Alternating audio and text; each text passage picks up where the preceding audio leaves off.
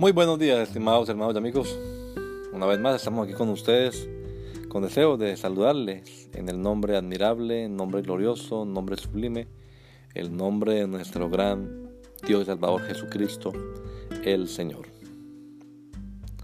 Esto es Sembrando con Fe y Esperanza. Bienvenidos.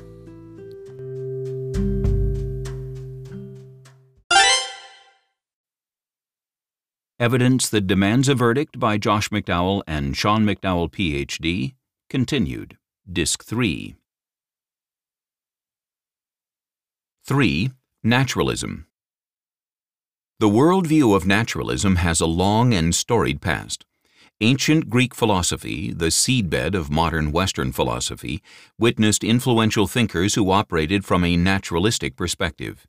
Thinkers such as Democritus and Epicurus still wield significant influence for those who attempt to construct a view of the world devoid of the supernatural. Relative to its long history, however, naturalism's role as a formidable challenge to Christianity is fairly recent. As the Enlightenment emphasized human reason over divine revelation, philosophers, theologians, and scientists increasingly appealed to naturalism as a more satisfactory and sufficient explanation of the universe. These historical and philosophical movements resulted in naturalism's omnipresence throughout Western culture. We see it wherever clergy or professors of religion explain the miracles of Jesus as crowd psychology. We hear it whenever a PBS nature program credits nature for some remarkable wonder like the March of the Penguins, rather than God. We see it when psychologists, ignoring that we are fallen beings created in the image of God, claim that we lie or cheat on our spouses because our supposed cave ancestors transmitted lying or cheating genes to us. A. Defining naturalism. Naturalism is a nuanced term, and many use it ambiguously, referring both to how we practice science and how we use it as a worldview. Such ambiguity might give the impression that the scientific endeavor itself is at odds with faith. That idea assumes that science is atheistic in its methodology and resulting knowledge. The Christian, however, need not conflate the scientific endeavor with naturalism as a worldview. As we saw in the introduction in the beginning of this book, the scientific revolution emerged as a culture shaped by a Christian worldview and in fact, some of the greatest scientific pioneers believed that design could be detected throughout nature. Philosopher Stephen Meyer explains, As I studied the history of science, I soon discovered, however, that many of these scientists did not just assume or assert by faith that the universe had been designed. They also argued for their hypothesis based on discoveries in their disciplines. Johannes Kepler perceived intelligent design in the mathematical precision of planetary motion and the three laws he discovered that describe that motion. Other scientists perceived design in many of the structures or features of the natural world upon which the laws of nature operated. Louis Agassiz, the leading American naturalist of the 19th century, for whom Agassiz Chair is named at Harvard, believed that the patterns of appearance in the fossil record pointed unmistakably to design. Carl Linnaeus argued for design based upon the ease with which plants and animals fell into an orderly groups within groups system of classification. Robert Boyle insisted that the intricate clock-like regularity of many physical mechanisms suggested the activity of a most intelligent and designing agent. Newton in particular was noteworthy in this regard. He made specific design arguments based upon discoveries in physics, biology, and astronomy. B. Metaphysical naturalism. Philosophers and apologists J.P. Moreland and William Lane Craig provide a helpful definition of metaphysical naturalism. The term naturalism has many different meanings, but a standard use of the term defines it as the view that the material universe alone exists.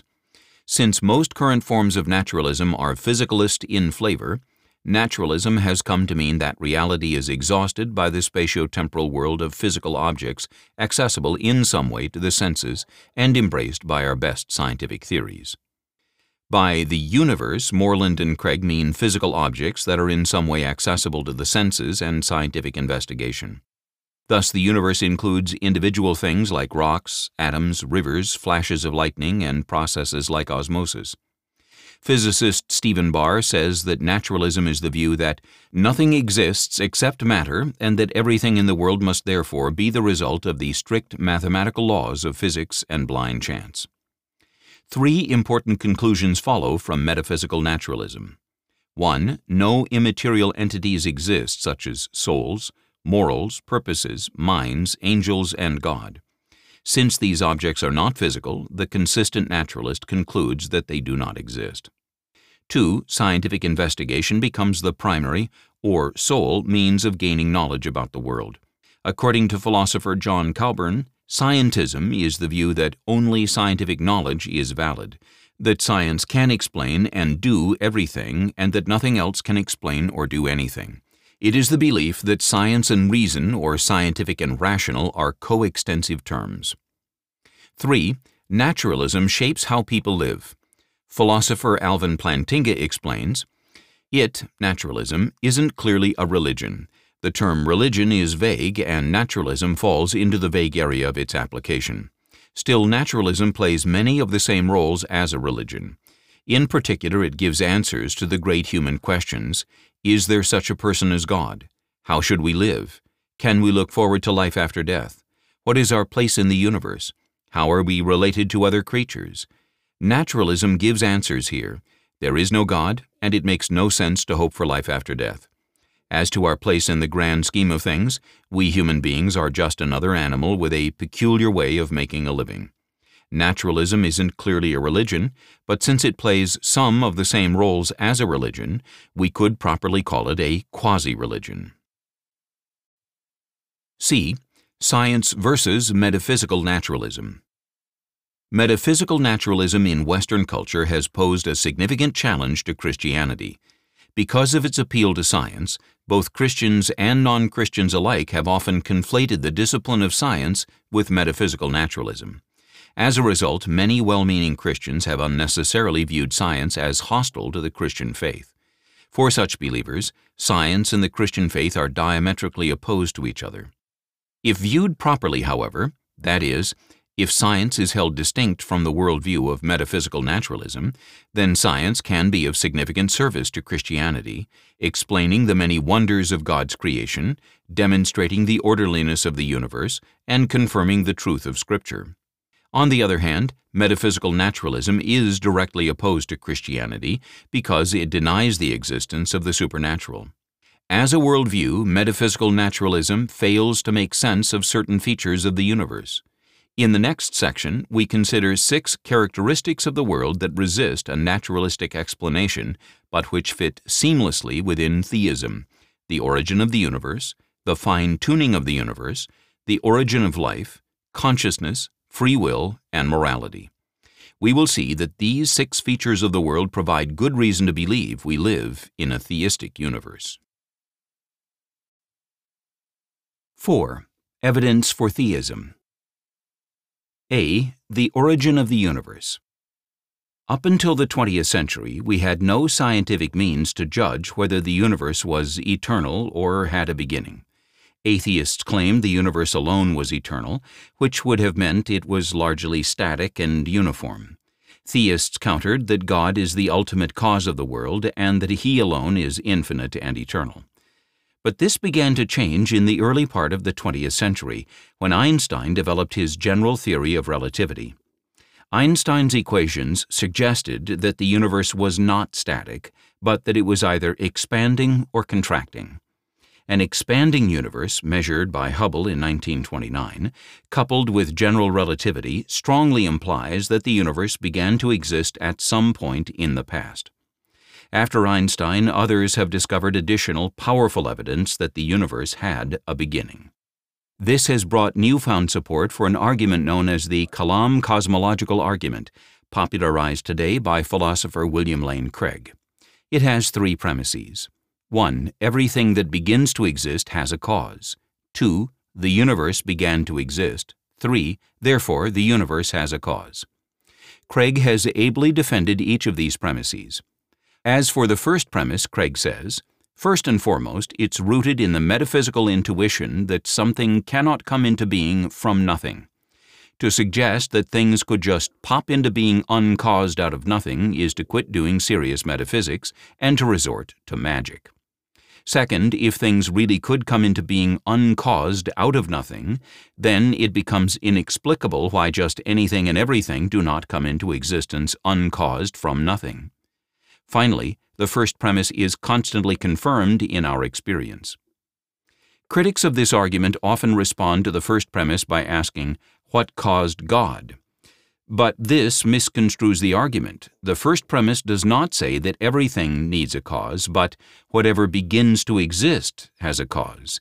Since God did not begin to exist, he does not need a cause. This criticism also commits the category fallacy, in which things from one category are incorrectly applied to another.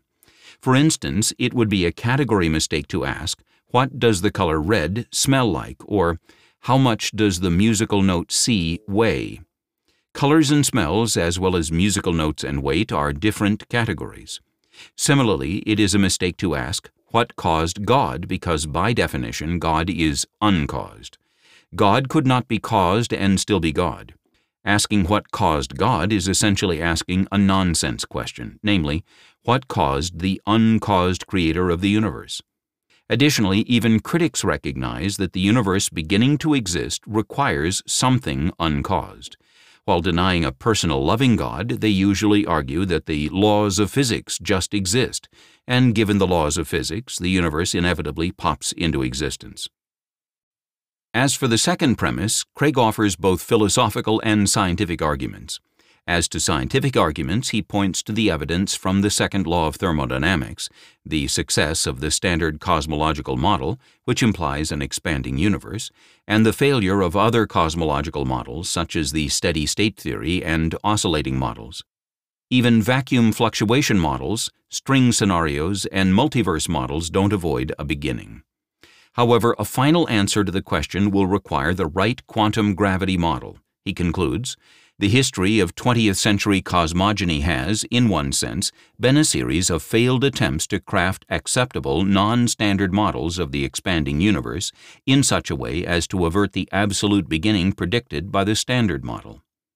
As for the philosophical support of the second premise, Jonathan Morrow and I, Sean, put one of the arguments this way.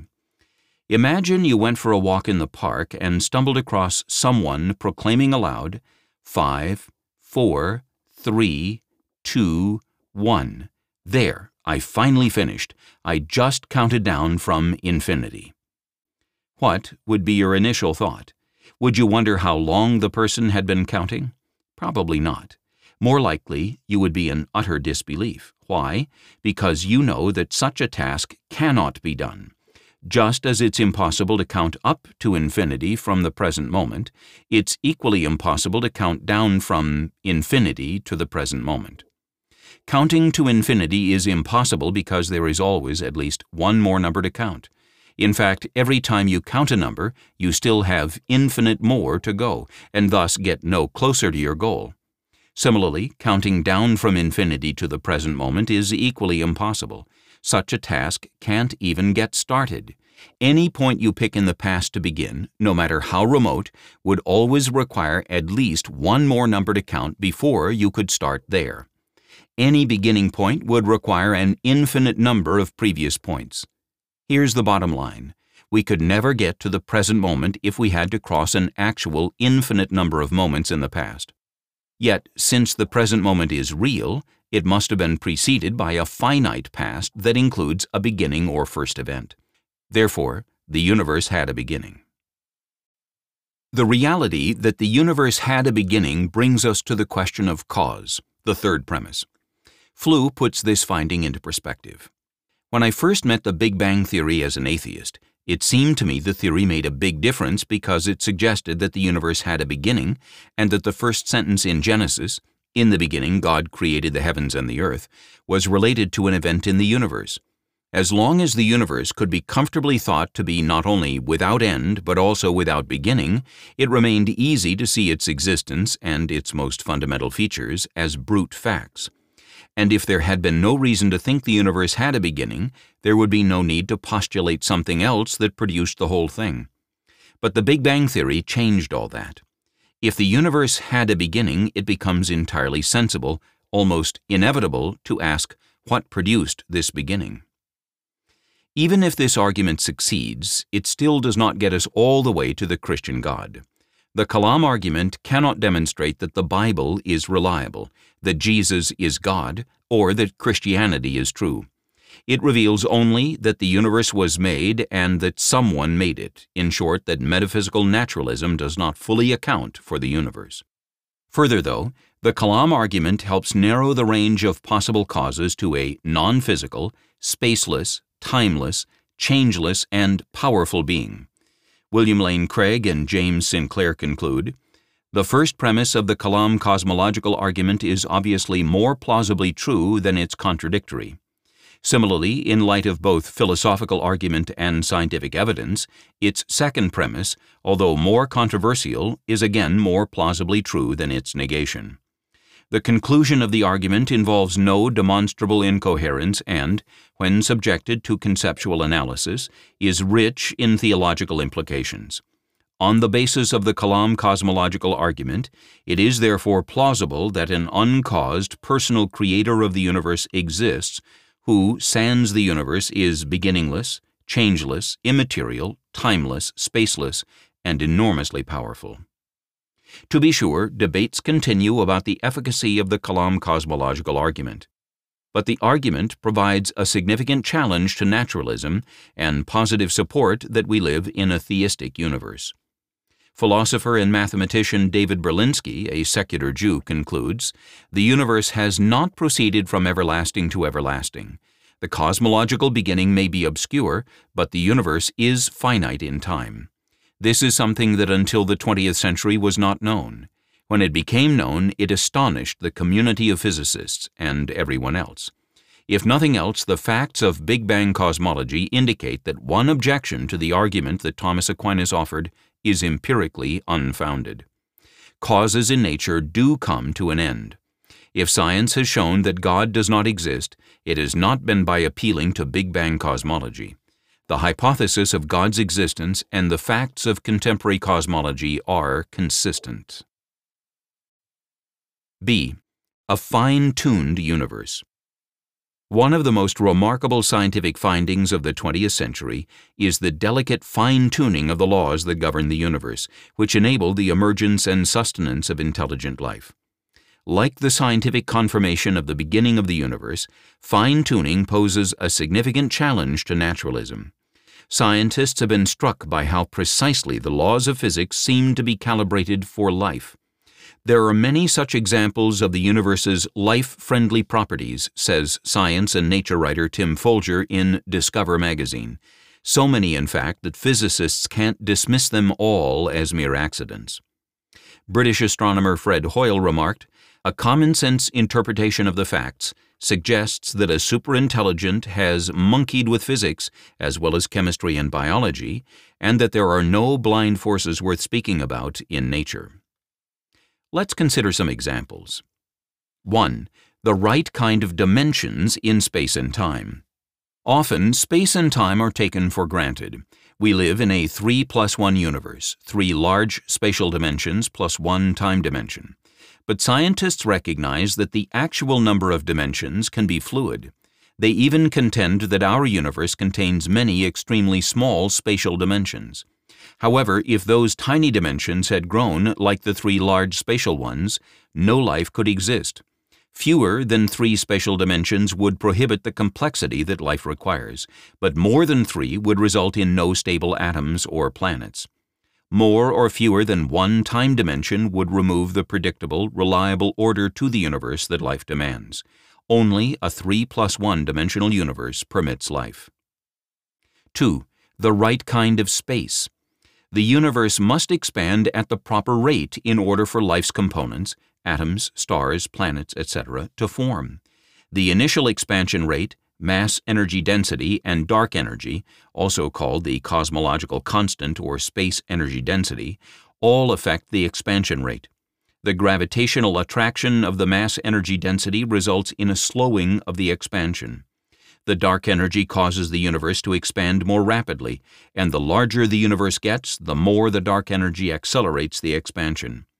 The mass energy density contributed the greatest influence earlier in the universe, but dark energy dominates today. The amount of dark energy measured by astronomers falls far below the value expected by scientists, by a factor of 10 to the 120th. Imagine dropping millions of planets into a very large pool of water. The expected result would be planet-sized waves. If the surface measured flat down to the atomic level, that would be 10 to the 16th times smaller than expected. Not only is the dark energy minuscule compared to its expected value, only a small range of values permit a universe with atoms, planets, and stars. 3. The fundamental forces of nature. Each of the four fundamental forces of nature had to be carefully fine-tuned for life gravity, electromagnetism, the strong nuclear force, and the weak nuclear force. In particular, the ratio of the electromagnetic force to the gravitational force must be delicately balanced to one part in 10 to the 40th. That is, one part in 1 0, 0 0 0, 0 0 0, 0 0 0, 0 0 0, 0 0 0, 0 0 0, 0 0 0, 0 0 0, 0 0 0, 0 0 0, 000 000 000. If the ratio varied even slightly, then our universe would not have small and large stars, which are both necessary for a planet to sustain life. Large stars produced most of the elements heavier than helium. These stars burn rapidly and end with explosions that scatter the heavier elements into the galaxy for incorporation into future stars. Smaller stars, like the Sun, burn much longer, providing the stability that a life-supporting planet requires.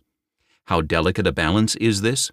Imagine covering 1 billion continents the size of North America with coins. Stack the coins in columns that reach to the moon. Paint one coin red and place it in one of the columns. Blindfold a friend and have her attempt to pick it out. The odds are roughly 1 in 10 to the 40th that she will. 4. Rare conditions on Earth. Recent scientific discoveries confirm that Earth has extremely rare conditions that allow it to support life. The vast majority of the universe is uninhabitable. Let's briefly consider a few. Life must be in the right type of galaxy. Of the three types of galaxies, only spiral galaxies with the right mass, like the Milky Way, can support life. Life must be in the right location in the galaxy we are situated in just the right place in the Milky Way to avoid harmful radiation. Life must have the right type of star. While most stars are too large, too luminous, or too unstable to support life, our Sun is just the right size and age. There is a window of time in which a sun can support complex life. It can't be too young or too old. Life must have the right relationship to its host star. If Earth were slightly closer to or farther from the Sun, water would either freeze or evaporate, rendering Earth uninhabitable for complex life. Life needs surrounding planets for protection. A habitable planet must have large surrounding bodies such as Jupiter and Saturn. The early motions of Jupiter and Saturn removed most of the asteroids and comets from the solar system with two beneficial effects. First, the removal process also caused many collisions early in Earth's history. These collisions added water, ammonia, and other life-essential materials to Earth. Second, the loss of comets and asteroids reduced the subsequent rate of impacts on Earth by a factor of 1,000. Life requires the right type of moon. If Earth did not have a moon of the right size and distance, it would be uninhabitable. The moon stabilizes the Earth's tilt, preventing extreme temperatures and thus creating a stable, life-friendly environment. What happens when we try to assign a probability to the fine-tuning of all the known constants of nature? Theoretical physicist Lee Smolin calculates a much smaller number, the probability of a universe where stars exist, Perhaps, before going further, we should ask just how probable is it that a universe created by randomly choosing the parameters will contain stars? Given what we have already said, it is simple to estimate this probability. For readers who are interested, the arithmetic is in the notes. The answer in round numbers comes to about one chance in 10 to the 229th. Stated another way, if every proton in the universe represented a universe with different laws of physics, the probability calculated by Smolin means that none of those universes would contain stars. The evidence for design is so compelling that Paul Davies, an internationally acclaimed physicist at Arizona State University, has concluded that the biofriendly nature of our universe looks like a fix. In other words, the universe is so uniquely calibrated to support life that it seems to go beyond the reach of coincidence. He writes, The cliche that life is balanced on a knife edge is a staggering understatement in this case. No knife in the universe could have an edge that fine. According to Davies, any legitimate scientific explanation must account for this overwhelming appearance of design.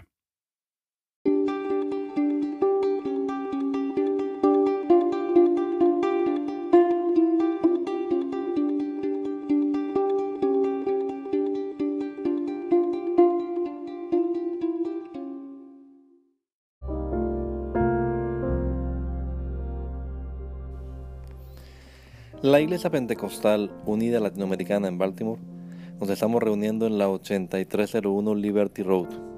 8301 Liberty Road, Windsor Mill, Maryland 21244. Y nuestras reuniones son los días domingo a las 8 de la mañana. Domingo 8 de la mañana tenemos el servicio de adoración, alabanza y enseñanza de la palabra de Dios. Venga juntamente con su familia y allegados serán todos bienvenidos a nuestra reunión dominical. Recuerde, Jesucristo es el verdadero Dios y la vida eterna. Primera de Juan 5:20. Y si otros días madrugamos a buscar la comida que perece, ¿por qué no hacerlo el día domingo para buscar la comida que a vida eterna permanece? Le esperamos.